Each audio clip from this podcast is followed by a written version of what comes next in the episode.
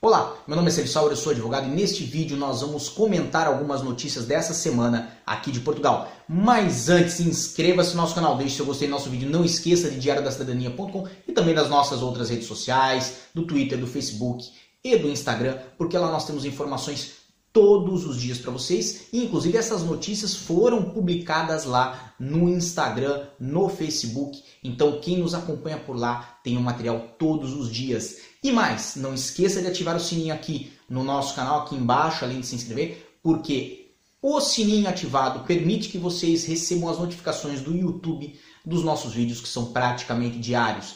E outro recadinho, amanhã, sábado, nós vamos ter live no canal, então não percam, vai ser às 23 horas do horário de Lisboa, 19 horas do horário de Brasília, e eu vou ter aqui comigo um grande amigo meu, Dr. Leonardo Almeida, que é advogado aqui em Braga, tem o canal Portugal na Real, e nós vamos estar discutindo alguns fatores, algumas notícias, alguns pontinhos sobre é, a sua vida aqui em Portugal. Então não esqueça, amanhã, marque na sua agenda, tá bem?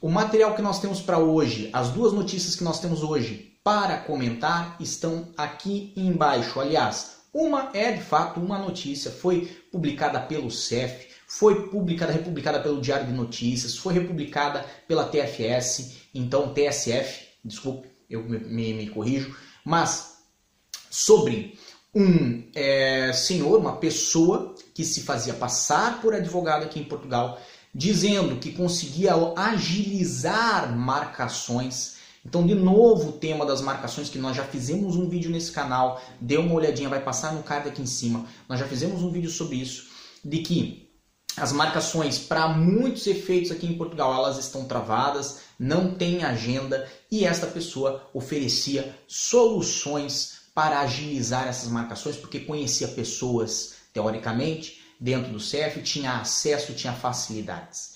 Quem está aqui em Portugal fazendo um processo de manifestação de interesse sabe que essas marcações são online, certo? E nessa situação, 85 pessoas foram enganadas, 85 pessoas é, supostamente são vítimas de uma espécie de estelionato, uma espécie de burla qualificada, que é, veio a retirar, subtrair valores financeiros dessas pessoas e nunca providenciou as referidas marcações, os referidos agendamentos inclusive faziam documentos falsificados e essas pessoas iam ao CEF achando que tinham um agendamento quando na verdade não tinham. Então observe bem, nessas situações é, temos ali 85 pessoas que foram lesadas neste caso, né? Mas isto são 85 pessoas que se sabe, são 85 pessoas que denunciaram o caso. É uma investigação que já vem ocorrendo há pelo menos dois anos aqui em Portugal. Isso é muito interessante sobre a polícia portuguesa. Ela deixa os atos acontecerem para investigar, para ter provas